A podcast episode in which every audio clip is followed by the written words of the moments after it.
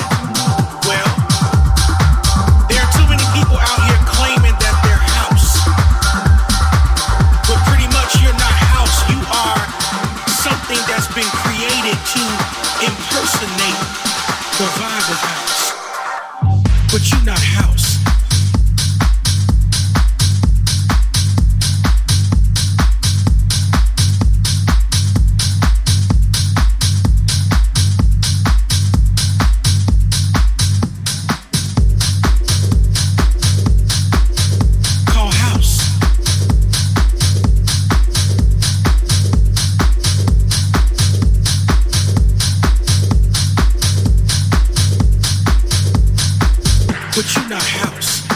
House is just like hip hop. We live it, we breathe it, we love it. Something about it that makes us get up every day, that puts us to bed. It's in our earbuds every single day. We live, we breathe this thing.